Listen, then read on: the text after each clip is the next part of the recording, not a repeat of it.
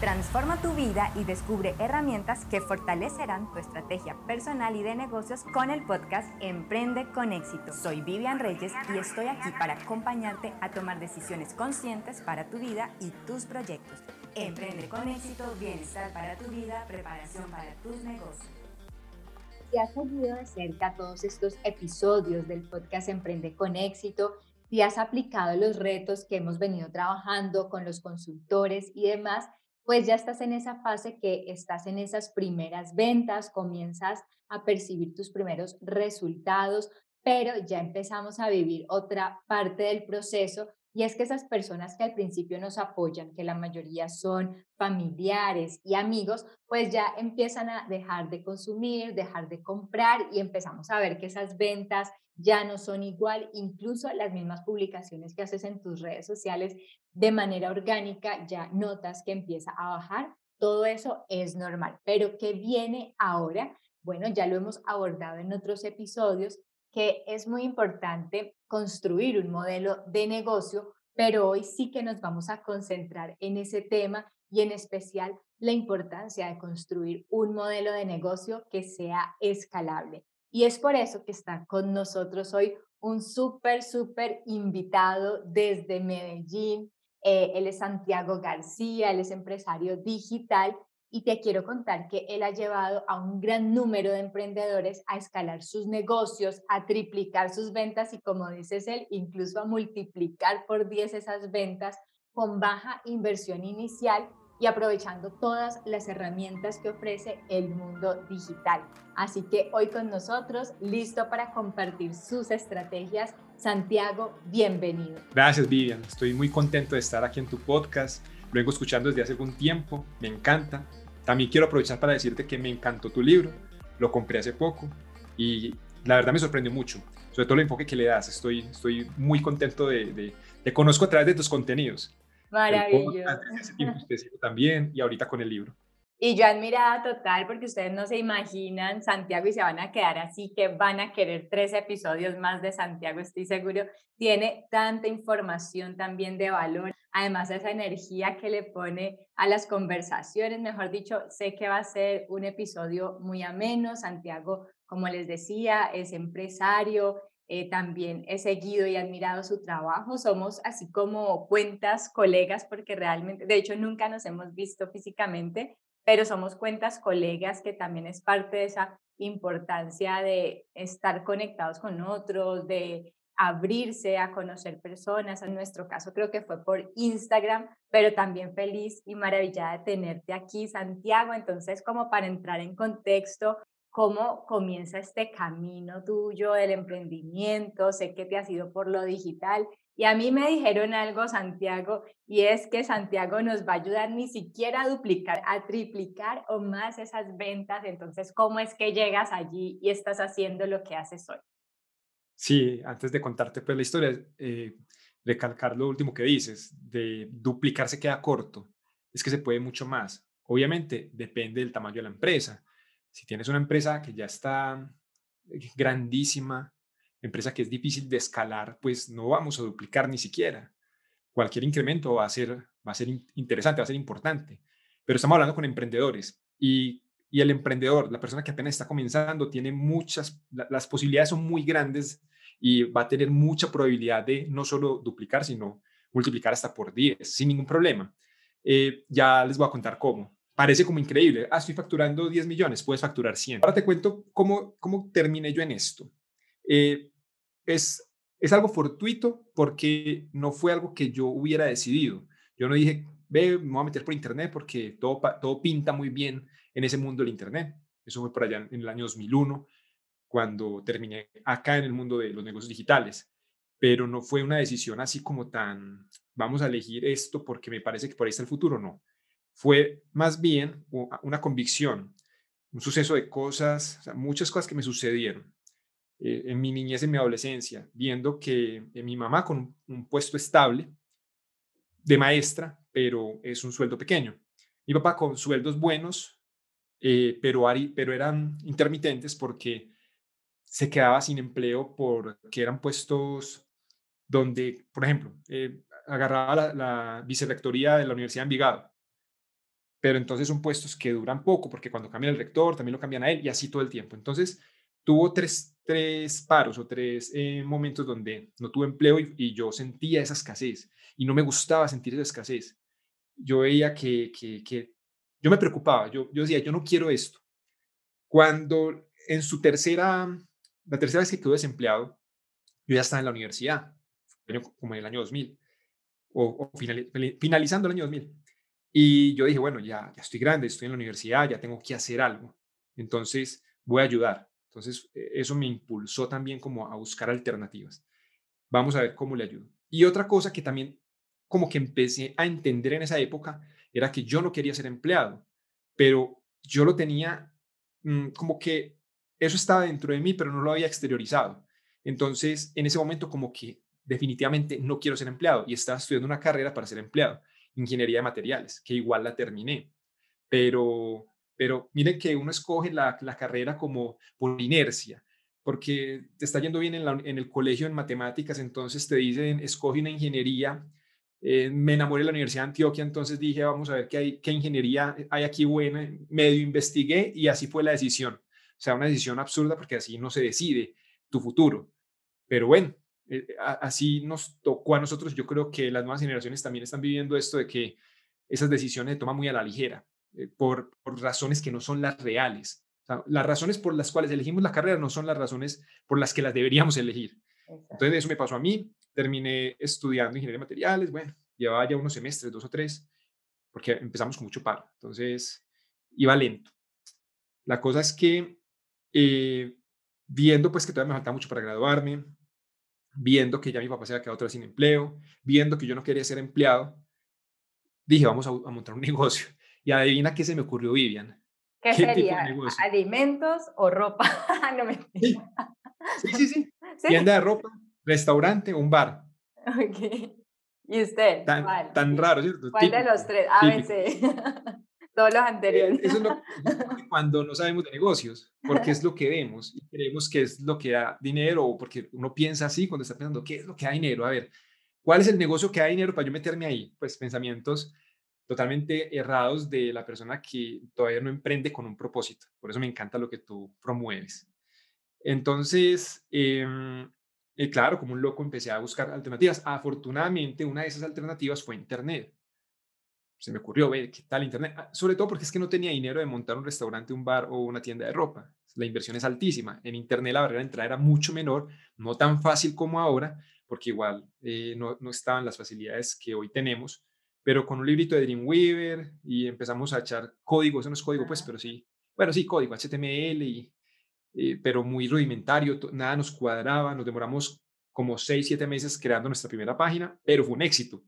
Pero fue un éxito porque en ese momento nadie hacía ese tipo de, nadie tenía ese tipo de iniciativas, que es 2001. Y empezamos con un proyecto, funcionó, pero entonces el, haber funcionado fue lo que yo dije, pues como que, bueno, esto no funcionó, sigamos por acá, luego montamos una emisora de rock, también funcionó, eh, y bueno, ahí nos fuimos yendo, es una historia muy larga, son 20 años, pero ese fue el inicio, por casualidad, terminé eligiendo el camino de, de los negocios digitales, eh, y gracias a Dios, pues que tuve esa, esa lección porque hoy en día es, es algo, pues ustedes ya saben lo que significan hoy los negocios digitales. Han pasado 20 años, Santiago, entonces dices, 2001 comienzo con el tema de sitios web, de páginas web, y luego de eso empezaste como con otros negocios, la emisora, ¿cuánto tiempo se te fue allí y qué pasó después? ¿Te alcanzaste a emplear? ¿Luego volviste a salir? O sea, ¿cuál ha sido ese sube y baja de Santiago, porque aquí es donde me encantan esas historias, hasta que dice, no, ya, definitivo, quiero ser independiente, o qué ha pasado, pues, como con tu vida.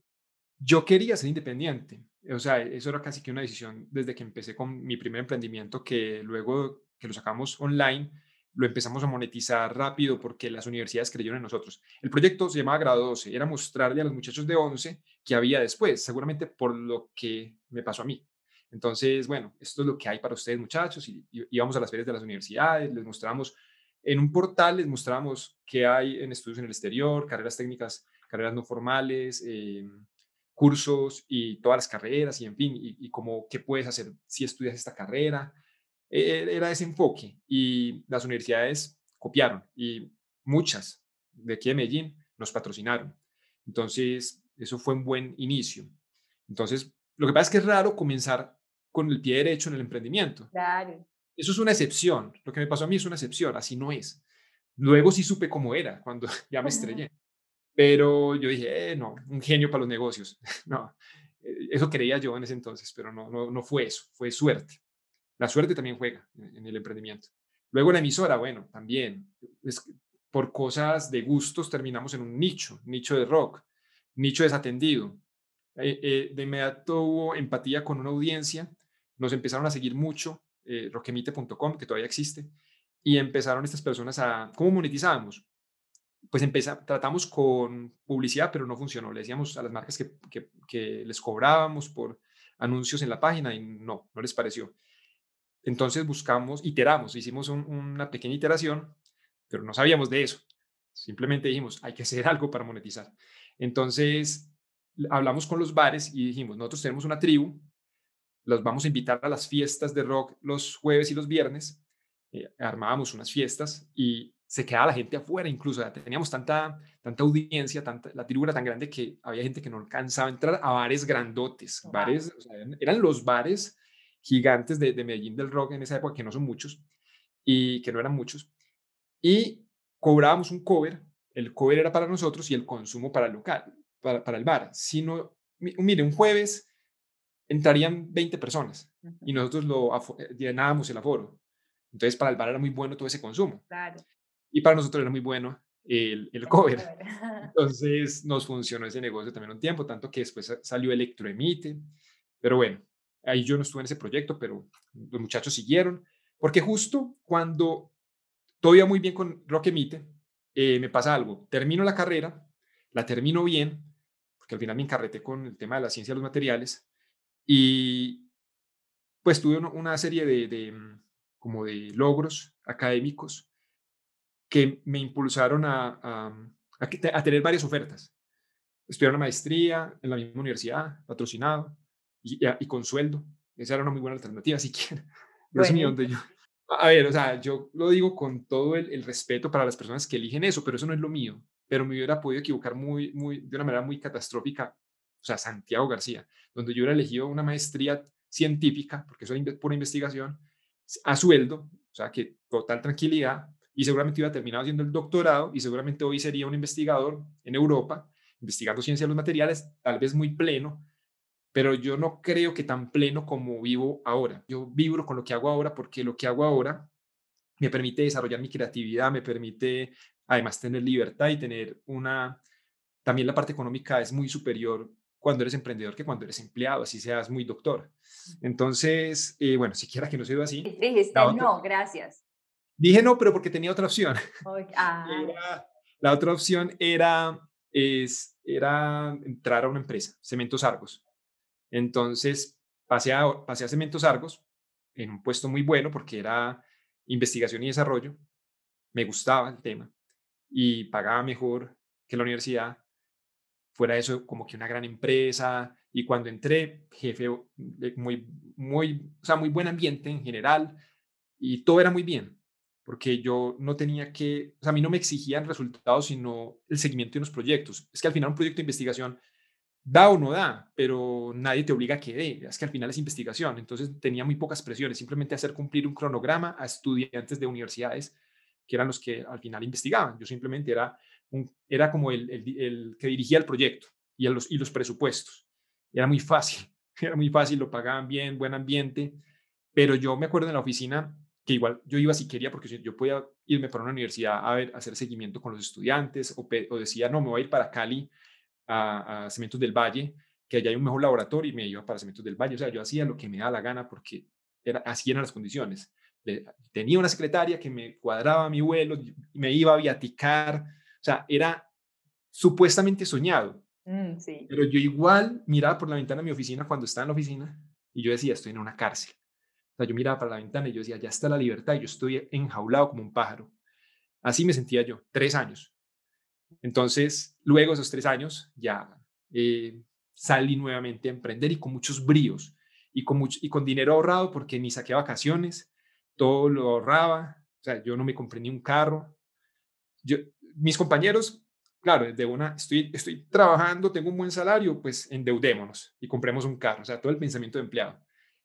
Yo no, yo sabía que quería emprender desde que entré. O sea, por lo menos yo lo tenía claro. Yo entré a Cementos Argos sabiendo que era un aprendizaje, una etapa de mi vida, pero yo ya sabía que quería ser emprendedor. Tal vez por eso no elegí la maestría.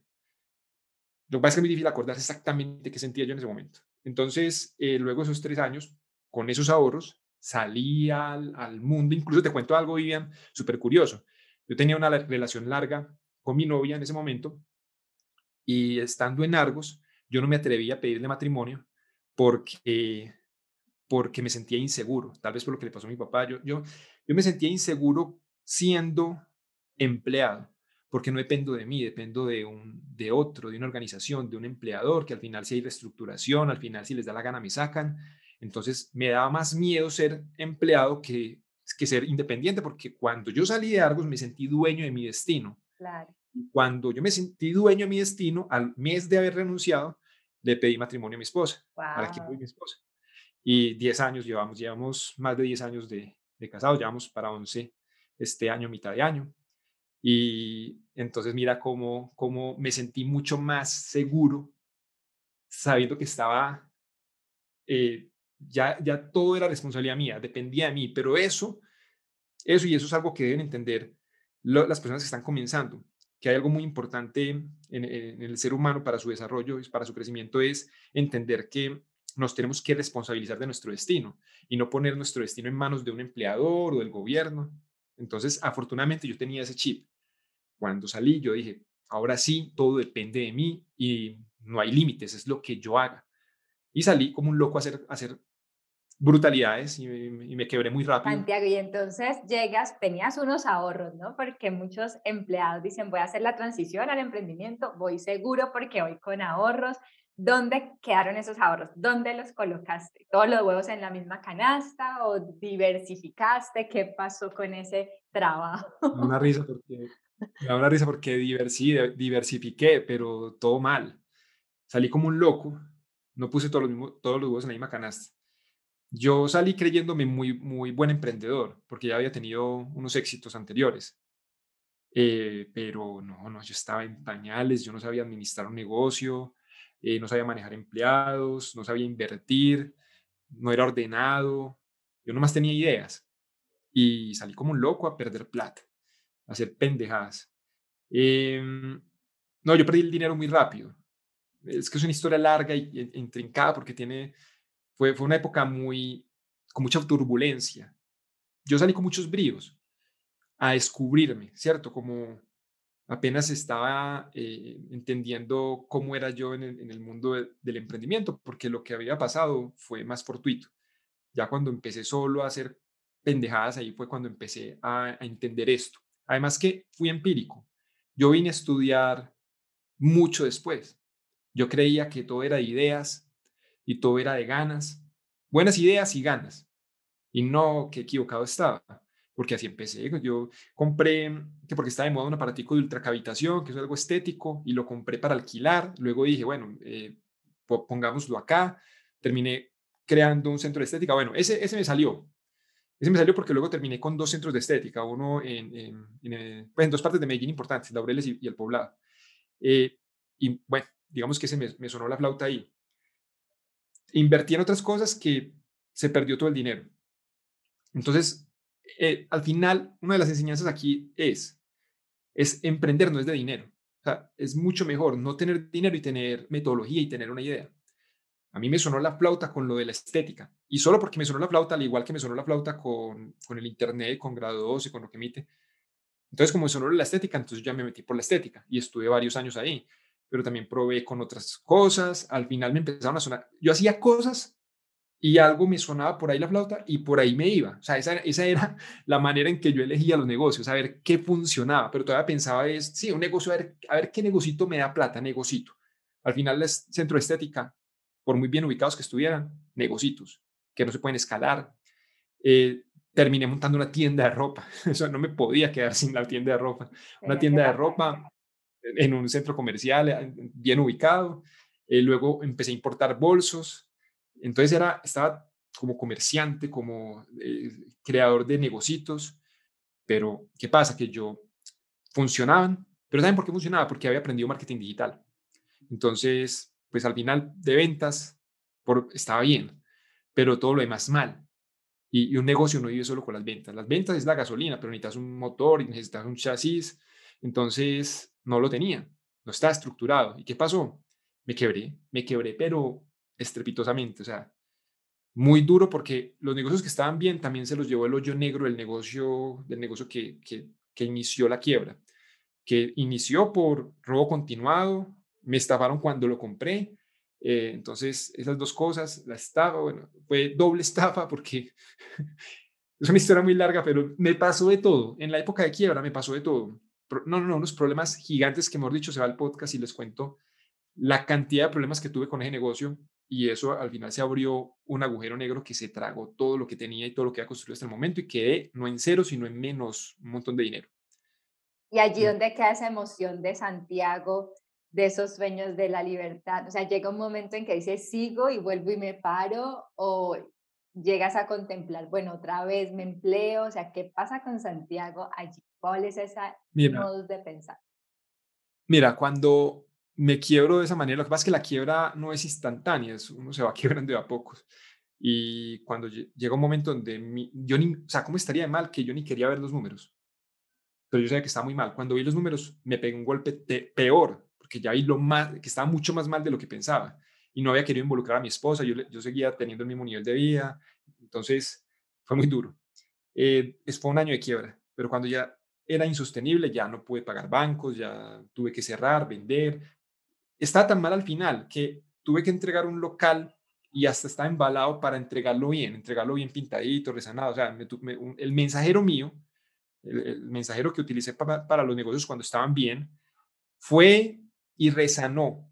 Me ah. ayudó con eso porque yo estaba resolviendo otras cosas. O sea, yo no podía dejar de estar en un lugar físico y, y el mensajero me ayudó a resanar para poder que me recibieran ese local. O sea, fue una cosa durísima. Y de ahí en menos 300 millones y fuera de eso, sin una sola fuente de ingresos mm. y con una familia. Bueno, no, no tenía mi hijo, pero estaba casado y tenía unas responsabilidades. Entonces, ¿qué pasó por la cabeza de Santiago? Nunca se me ocurrió ser empleado, porque si me volvía a emplear, ¿cuándo iba a pagar 300 millones de pesos? Es como pagar un apartamento. ¿Cuánto se demora un empleado para pagar un apartamento? 15 años. Yo no me voy a demorar 15 años solo para pagar una deuda.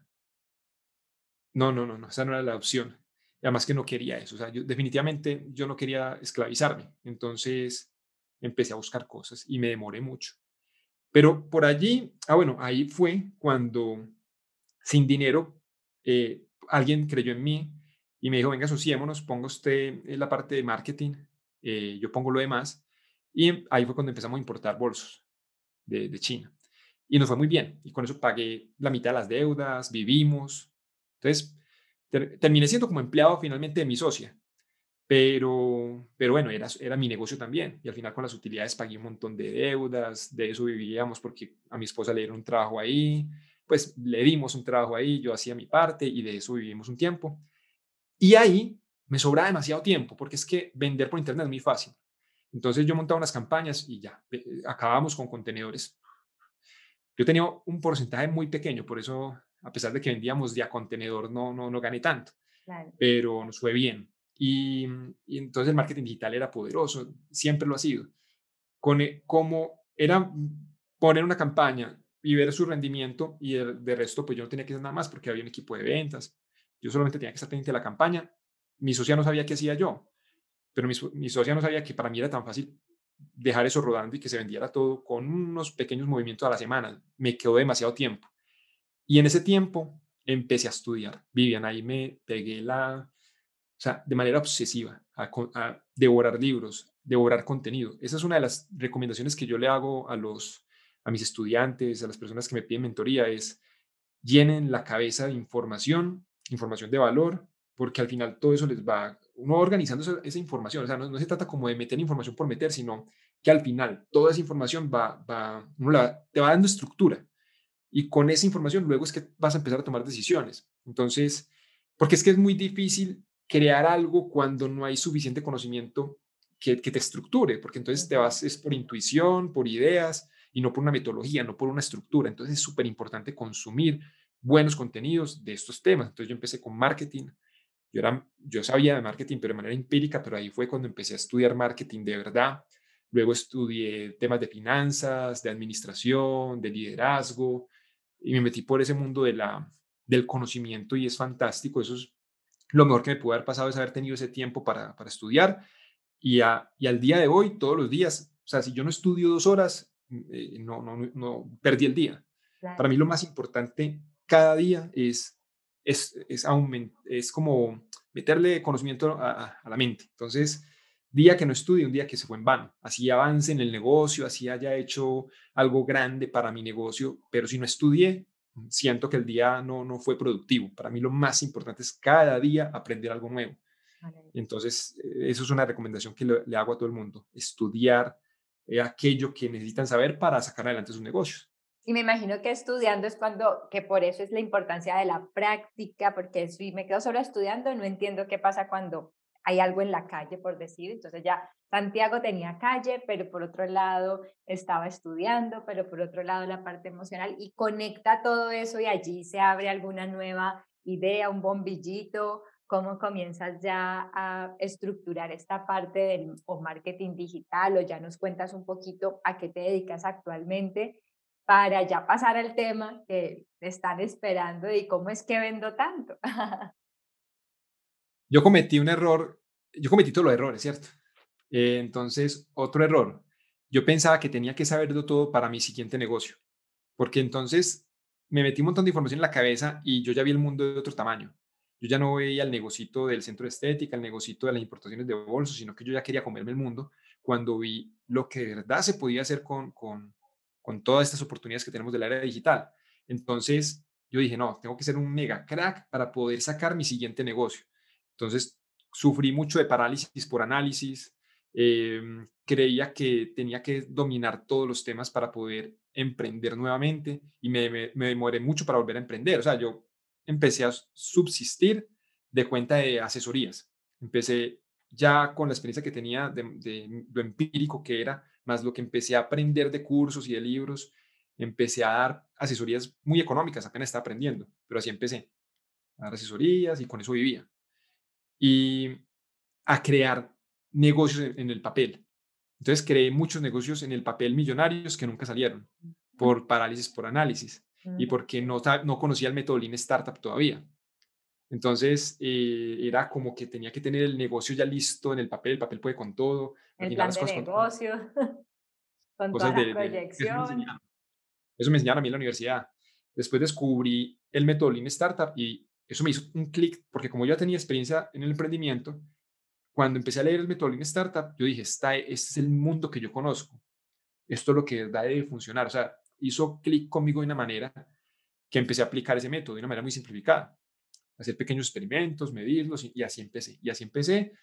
Y hoy le digo a mis estudiantes, con poquito conocimiento se puede hacer mucho. Y tengo los casos de estudiantes que con muy poco conocimiento venden una barbaridad. No se queda aterrado con lo que venden, con lo que venden comparado con lo poquito que saben. ¿Por qué, ¿Por qué sé que saben poquito? Pues porque empezaron de cero, empezaron nuestra formación y en pocos meses ya están vendiendo un montón. Entonces, está claro, con poco conocimiento se puede hacer mucho, no hay que esperar a saber, a saberlo todo. me pasó y le puede pasar a muchas personas, se paralizan creyendo que necesitan saber mucho más y eso es por inseguridad.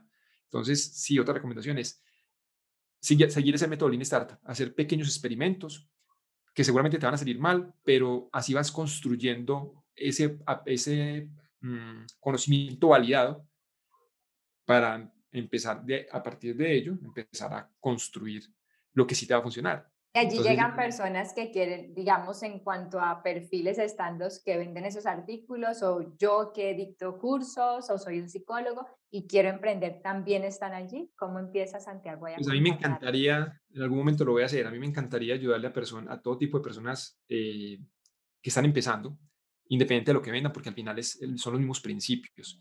Solo que también por estrategias de marketing, ¿cierto? Anicharse. O sea, uno puede abrir mucho el abanico. Entonces me aniché, por ahora estoy trabajando solo con personas que no tienen ni idea de esto y quieren arrancar un negocio y les propongo uno muy sencillo, que es vender productos a través de dropshipping, ¿Por qué dropshipping? Pues no tiene que invertir en productos, que eso es un problema. Eh, o sea, cuando tienes que invertir, estás arrancando y tienes que invertir en, un producto que no sabes si te va a salir o no, es mucho mejor vender productos de otros y, hacer pequeñas pruebas. Si no estás vendiendo esto, pues vendes lo otro y al final no tienes que tener un stock. Eh, entonces es un producto, es un, es un negocio de baja barrera de entrada porque eh, pues los productos los eliges, no tienes que invertir en ellos, te alguien se encarga de esa logística que es otro chicharrón, em, tú te dedicas solamente a vender. Entonces ahí está lo que me gusta y es que con un modelo de negocio muy sencillo aprendes a ser emprendedor, pero aprendes ganando dinero, que es lo mejor. Y ya luego yo les digo, bueno, ¿qué van a hacer?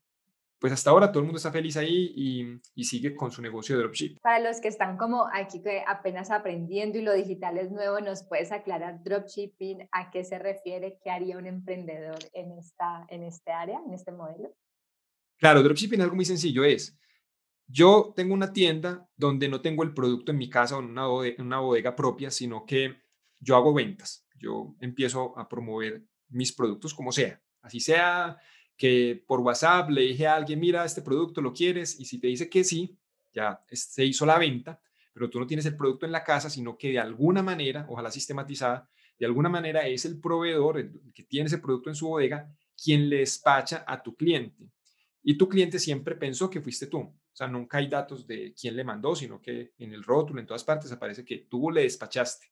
Eh, no tienen cómo contactar al proveedor, ¿cierto? Y al proveedor le interesa eso, porque tú eres el que, o sea, realmente el cliente para el proveedor no es a quien le despachó, el cliente eres tú. Él me cuidas a mí. A él no le interesa quedarse con tu cliente, le interesa es quedarse conmigo porque yo le vendo mucho. Grosso modo, eso es dropshipping. Y acá te cuento un poquito, Santiago, de nuestra comunidad. También son personas que están emprendiendo, eh, parten mucho desde ese propósito de vida, de, desde, bueno, yo me conecté con una causa, también esto tiene que ver con un sentido social de aportar. Como te digo, hay servicios independientes profesionales, el psicólogo, el coach, están organizando este tema de cursos de formación. Y aquí es donde viene como esa pregunta que tendríamos para ti. ¿Cómo es que comienzo también a mejorar las ventas? Porque por un lado está, sí me apasiona, me encanta, me levanto, o sea, yo elegí esta vida, quiero seguirla, pero a veces no tener las ventas o los ingresos que quisiéramos con el negocio, pues nos hace dudar muchísimo. Entonces, ¿cuáles son esas primeras recomendaciones de Santiago para ayudarnos a mejorar las ventas en nuestros negocios? Sí, aquí hay una paradoja porque las ventas se pueden eh, escalar, se pueden multiplicar rápidamente, pero yo siempre le digo al estudiante, tenga mentalidad a largo plazo no sea tan inmediatista, porque es que también me encuentro con eso, quieren el resultado ya, y yo creo que cuando nos apegamos tanto al resultado, al final como que antes nos alejamos de él. Es más como disfrutar el proceso de aprendizaje, esta exploración, irla disfrutando. Y durante ese camino vas aprendiendo lo que tengas que aprender, porque los caminos siempre son distintos para cada emprendedor lo, que tiene que aprender uno puede ser muy distinto a lo que tiene que aprender otro. Es que esto, esto tiene tantas matices y, tantas variables.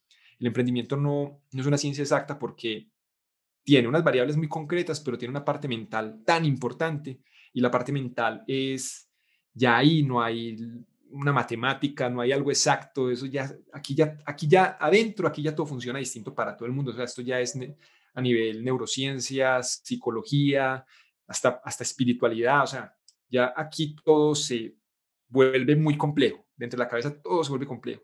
Y al final eso es lo que determina tus resultados, tu, mentalidad. Las demás variables son más controlables. Entonces tenemos el marketing eh, y la parte, yo veo un negocio en dos partes, el modelo financiero y el modelo de marketing, que incluso el lienzo de modelo de negocio está dividido en dos. Al lado izquierdo está toda la parte estratégica, pero más como de, de mm, la operación del negocio, la parte financiera, y al lado derecho está el marketing, porque es propuesta de valor, cliente. Todo lo que tenga que ver con propuesta de valor y cliente es marketing.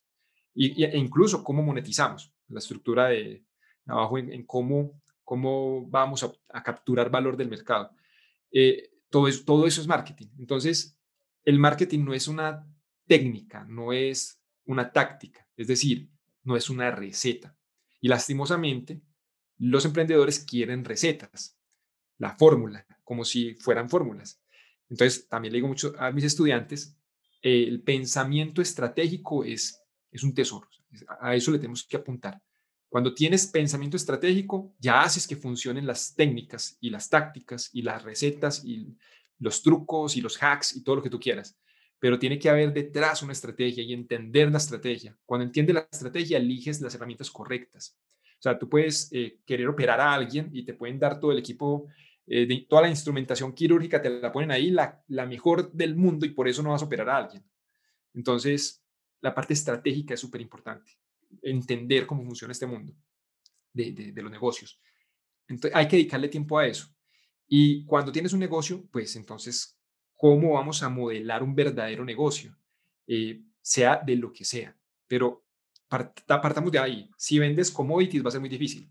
Si vendes algo que todo el mundo vende y no hay ninguna diferenciación, pues ya como difícil, pues para vender, sí se puede vender el doble, como les vengo diciendo, sí se puede, porque es que commodities también se puede vender, pero va a ser más difícil porque hay mucha competencia, porque hay una guerra de precios, eh, entonces se vuelve más difícil. La sugerencia es, hay que tratar de aportar valor, hay que valor agregado, hay que tratar de modelar el negocio de tal manera que tengas una propuesta de valor muy atractiva, pero no para todo el mundo, sino para determinado, un determinado tipo de, cliente que al final es súper importante en un modelo de negocio elegir y eso tú, lo, tú se lo dices a tus estudiantes todo el tiempo, porque es que es muy importante realmente tener muy claro quién es tu cliente. Porque si yo tengo, incluso a veces, o muchas veces, o tal vez la mayoría de las veces, es más importante entender quién es tu cliente que entender cuál es tu producto.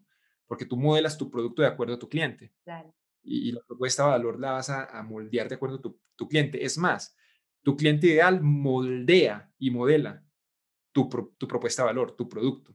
Porque empiezas a sacar pequeños experimentos y los sacas al mercado y es tus, tus primeros clientes son los que te van dando ese feedback para empezar a, reorganizar esa idea. Entonces, tener en cuenta esa variable, tu cliente ideal, elegirlo bien y, contrastar tu idea con ese cliente ideal hasta que tu idea se, se, vaya, se vaya transformando, eh, se vaya desarrollando. Desarrollar tu, tu idea de negocio o tu, tu, propuesta de valor, pero siempre en contacto con el cliente, no en el papel. Eso es súper importante. Y eso es marketing es más importante que tener ahorros para la inversión en un negocio. Yo uno diría, no, yo tengo dinero, pero es que si no tienes ya a quién quieres, por dónde vas a comenzar, es tu punto de partida. Yo, yo tengo súper claro eso y lastimosamente, pues es que también, también eh, hay que entender que eh, la persona que se está acercando a este mundo es muy normal que crea, o sea, no es culpa de él, no es culpa de esa persona, que crea que es que el emprendimiento requiere dinero, o sea, que el dinero es lo más importante y no es importante en lo absoluto, es que puedes arrancar sin dinero, con toda seguridad, con toda seguridad. Lo que pasa es que lo ven tan difícil, ¿no? Pero ¿cómo? Yo necesito dinero para... No, no necesitas dinero, te lo aseguro, te lo aseguro. Lo que pasa es que ya es un tema estratégico. O puede que sí, pero entonces ¿cómo te vas a levantar el dinero? Que también se puede. Ahora, es que si necesitas dinero porque necesitas entrar en gastos porque tu modelo de negocio lo exige, no empieces con ese modelo de negocio, empieza con un modelo de negocio relacionado con ese cliente al que le quieres llegar con esa idea. Mira, tienes una idea que requiere dinero. Esa idea seguramente tiene un cliente ideal. Ese cliente ideal de pronto tiene otras necesidades, de pronto de servicios o algo.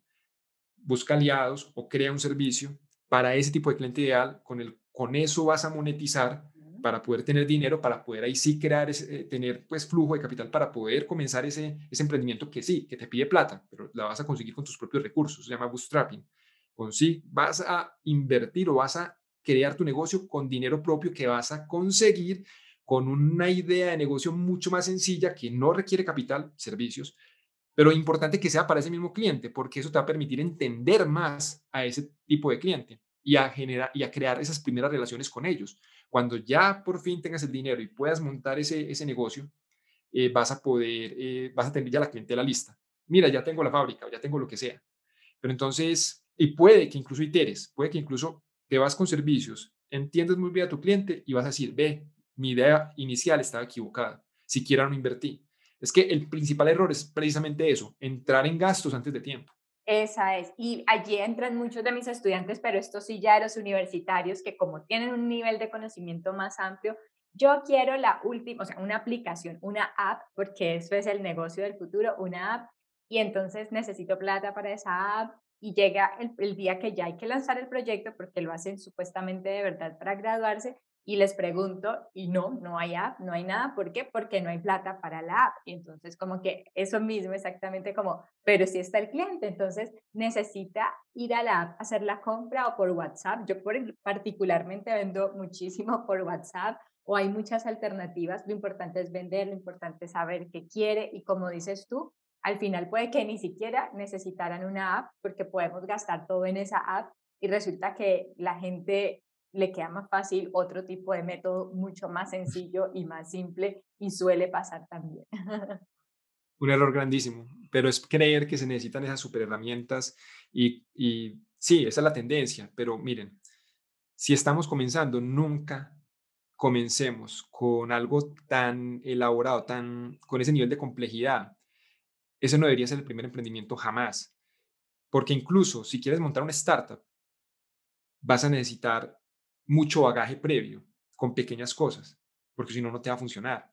Entonces, listo, comienza tu startup, sigue las metodologías para crear una startup que ahí están y es un mundo muy bonito también, pero no entres novato a, a tratar de crear una startup, porque bueno, vas a aprender mucho, pero 99% de probabilidades de que no vas a lograr el resultado, porque montar una startup, aún con experiencia y con personas que te meten un dineral y aún así hay altas probabilidades de que no funcione. Entonces, imagínense, una, una startup que tiene inyección de capital, rondas y en fin, o te consigues un patrón, lo que sea, pero estamos hablando de que esas startups las patrocinan con miles de millones de pesos.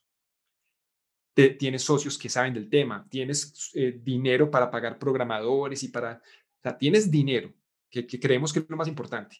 Y aún así, esas startups, la mayoría fracasan. Mm.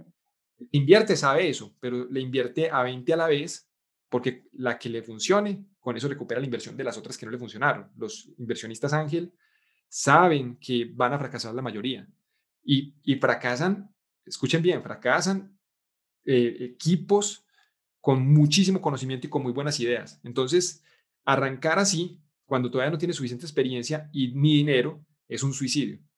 Maravilloso, me encanta cómo lo defines allí, Santiago. Ya nos acercamos al final y vamos a esas recomendaciones, así retos, estamos como que ya lanzamos y ya conocemos al cliente porque ya nuestros, mm, las personas que nos escuchan, todo esto ha sido un entrenamiento, ya han llegado a sus primeras ventas, tengo mis primeros 10, mis primeros testimonios, por allá teníamos la emprendedora que dijo que hizo un lanzamiento y apenas llegaron dos o tres, estaba como pensándolo, como será que sí, y al final con otro asesor decía, no, es que eh, pues al final un cliente están igual como 100, entonces por ahí nos vamos, por ahí empezamos todos, pero yo quiero, sí o sí quiero pasar de ese 3 a 10 o a 15, ¿qué recomendaciones vienen aquí?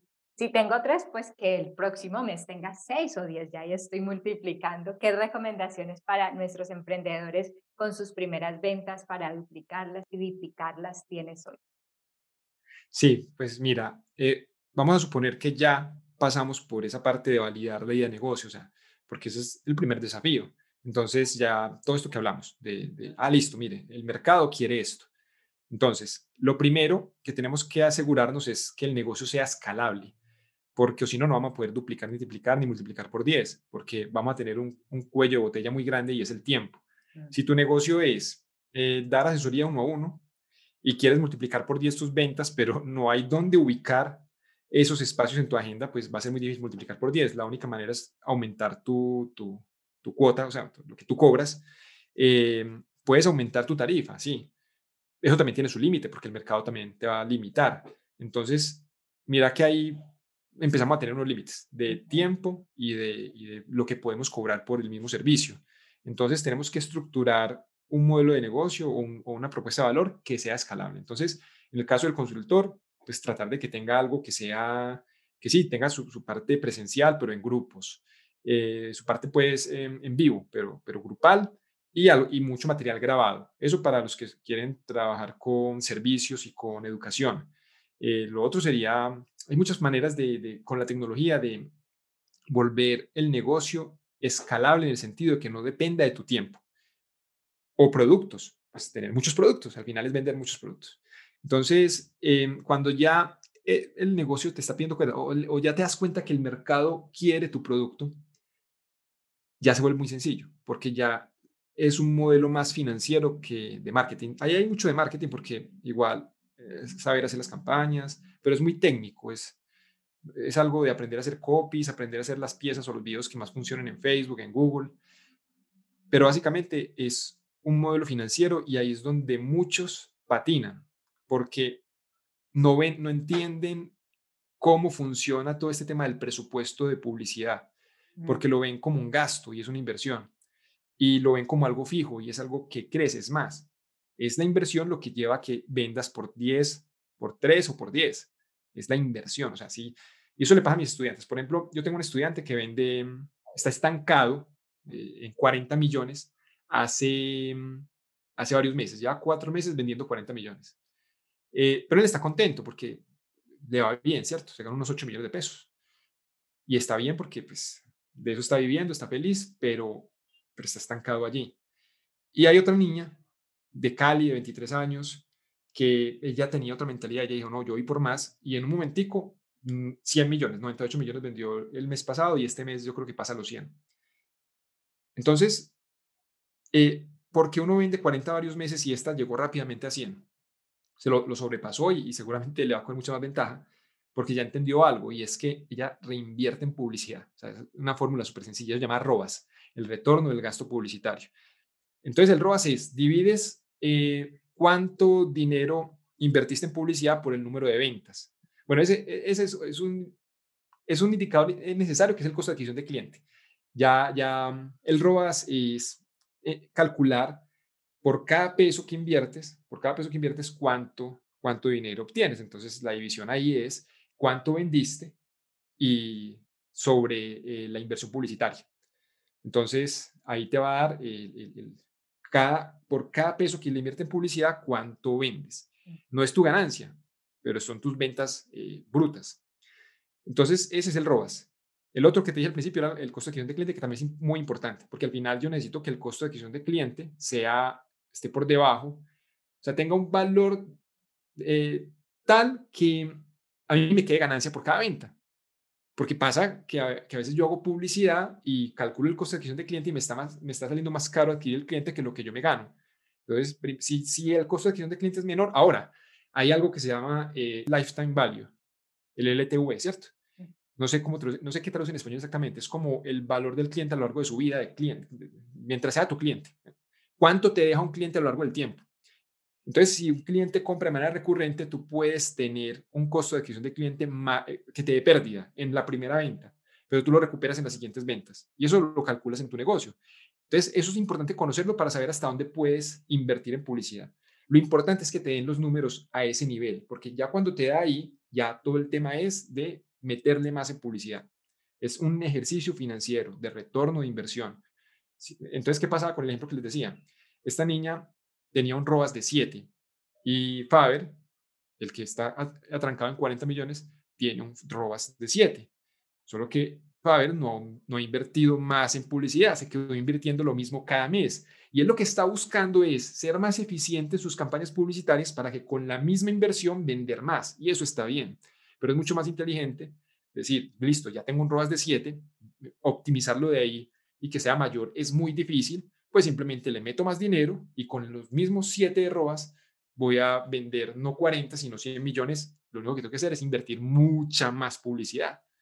Entonces ahí es donde se multiplica por lo que quieras desde que las cuentas te den. Eso te iba a decir que allí más que, pues de pronto sí se me preocupan acá, muchas de las personas que llegan a Santiago acá, casi que, ay, Vivi, poco sé Instagram, la tecnología me atropella, es una frase frecuente de mis estudiantes y entonces dicen, no, ya Santiago dijo un poco de cosas. No, aquí en resumen es hacer los números, o sea, sí va a llegar una parte eh, del modelo, del momento, que es sentarte a hacer los números, no te puedes esconder ni evadir si eres eh, fisioterapeuta, psicólogo y los números, así como yo soy publicista que decía, los números no van conmigo, llega un momento que si de verdad quieres crecer, elemento clave para las ventas, como dice Santiago, entenderlo, o sea, tampoco es las fórmulas matemáticas así súper extrañas, ¿no? Ya eso es, son unos indicadores que ya te dan esas fórmulas, pero hay que entenderlos y planear conforme a esos indicadores, ¿verdad? Pero es que son sencillos, son, son em, factores, son divisiones, son, o sea, es que son numeritos muy, muy, muy simples. Eh, no necesitas sin una calculadora, es que ni, ni siquiera hay que hacerlos en Excel, puede ser, no, que no, no me gusta el Excel, en calculadora y con una hoja lo puede hacer. Obviamente es mucho mejor tener todo en Excel y eso es lo que promovemos también, el, organizarnos y, tener los números muy claros, eh, no solamente los números del negocio, costos y en fin, sino los números del marketing. Porque cuando entiendes los números del marketing es cuando ya dices, ya, estoy invirtiendo tanto al mes, el otro mes invierto 50% más, el otro mes con las mismas ganancias, ¿cierto? Porque cuando inviertes 50% más en publicidad vas a tener más ventas, entonces con esas ganancias vas a tener para el siguiente mes cómo invertir 50% más y en interés, pues en, ah, como es algo de, de, exponencial, pues compuesto, eh, al final ya en un momentico es, multiplicas la inversión por 10 o por 15, esa inversión inicial. Entonces, abrirnos a la inversión publicitaria como forma de apalancar tu negocio y ver eso, sí, inversión, eso es súper importante. Y entender que en algún momento van a estar invirtiendo un millón de pesos al día y que no les dé miedo, porque parece mucho cuando estás empezando. Es que es más, e, eso me pasaba a mí. Es que yo empecé como todo el mundo, invirtiendo 10 mil pesos al día, 8 mil pesos al día, así empecé yo. Pero es que el negocio te pide cuerda. ¿Cómo no darle cuerda si mientras más inviertas, más, más vendes? E, esa es la fórmula. Pero cuando ya te, o sea, requisitos, un modelo de negocio escalable que ya tenga, que ya funcione, que ya tenga mercado. Y segundo, tener unos números que en esas primeras campañas con poquito presupuesto tengan sentido, o sea, sean rentables. Y de ahí se escala, es con presupuesto. Ojo, no quiere decir que entonces eso es un barril sin fondo y si yo le meto 12 millones de pesos para vender 100, entonces si le meto 120 millones de pesos voy a invertir 1000, voy a ganar 1000 no es lineal, porque hay, hay, unos temas de mercado, eso no es tan sencillo. Entonces, no te puedes pegar eso, eh, no puedes escalar tan rápido. Vas haciendo pequeños incrementos para ir entendiendo la respuesta del mercado. Y ahí dices una palabra clave, respuesta, eso no es como, venga, yo invierto así porque sí, hay que mirar esas métricas, resultados, volver, validar. O sea, ahí sigue otra vez uno pivoteando hasta que ya le encuentra ese modus operandi, ya el modelo financiero. Santiago, yo creo que como me lo imaginé, eh, hoy nos íbamos a tomar más tiempo y las personas deben decir, yo quiero saber de Santiago, cómo son esos cursos. De hecho, yo aquí públicamente también quiero dónde te podemos ubicar en las redes sociales para conocer más de tus proyectos. Yo estoy activo en este momento solo en una red, eh, en Instagram, santiagogarcia.co. Solo es que pongan en el buscador así, santiagogarcia.co. Eh, ese es mi usuario y por allí estoy pues muy atento, allí publico contenido relacionado pues con lo que hago, o sea que allí pueden descubrir más cosas. Y lo que decías Vivian, súper importante, pequeños experimentos, no hay que hacer el súper embudo, súper complejo y, y no, es que no es así, al principio pequeños experimentos lo más sencillo posible para entender a tu cliente, para entender un montón de cosas de los números, de las campañas y luego entonces eh, los embudos de venta, o sea, un embudo de venta es como estructuro yo, por ejemplo, que hago la campaña, la campaña los mando a una página de aterrizaje, pues una página donde está toda la información, allí me dejan un contacto, entonces cuando dejan el contacto de manera automática, se, le va, se les van a estar enviando unos correos electrónicos y al tercer correo electrónico yo le hago una oferta para que haya un webinar y el webinar no sé qué, entonces están los embudos, son los famosos embudos. Y hay muchos tipos de embudos. Pero es que un embudo, primero hay un error y es creer que los embudos son de copiar y pegar, entonces este es el embudo ganador. Entonces yo agarro un libro o un curso y me dicen, este es el embudo ganador, no, es que eso depende de qué estás vendiendo y quién es tu cliente. Entonces no vayas con embudos prefabricados, conoce cuál es tu embudo y cómo lo conoces con pequeños experimentos. Se trata de ir de lo, de lo sencillo, lo simple a lo complejo, pero lo vas construyendo, no, no es empezar con lo complejo, lo vas construyendo con tu propia experiencia. Santiago, muchas, muchas gracias por todo este espacio, por esa información, por tu historia de vida tan inspiradora. Creo que nos llevamos mucho, mucho. Yo igual tomé mucha nota también para acompañar este episodio con más información, recordarles como todo lo que hablamos hoy de no paralizarte, la importancia de estudiar, la importancia de trabajar en nichos, la importancia del modelo de negocio, de aportar valor, de conocer a tu cliente, de escalar tu negocio y de tener un modelo financiero claro. Espectacular toda esa información. Muchas gracias Santiago por estar aquí. No, muchas gracias Vivian, a ti por invitarme. Tenía muchas ganas de estar en tu programa. Aquí nuestro podcast Emprende con éxito. Tu momento de actuar es ahora. Diseña y acciona tu estrategia personal y de negocios. Encuentra nuestras redes sociales en www.emprendeconexito.co. Déjanos tu mensaje y comparte esta información.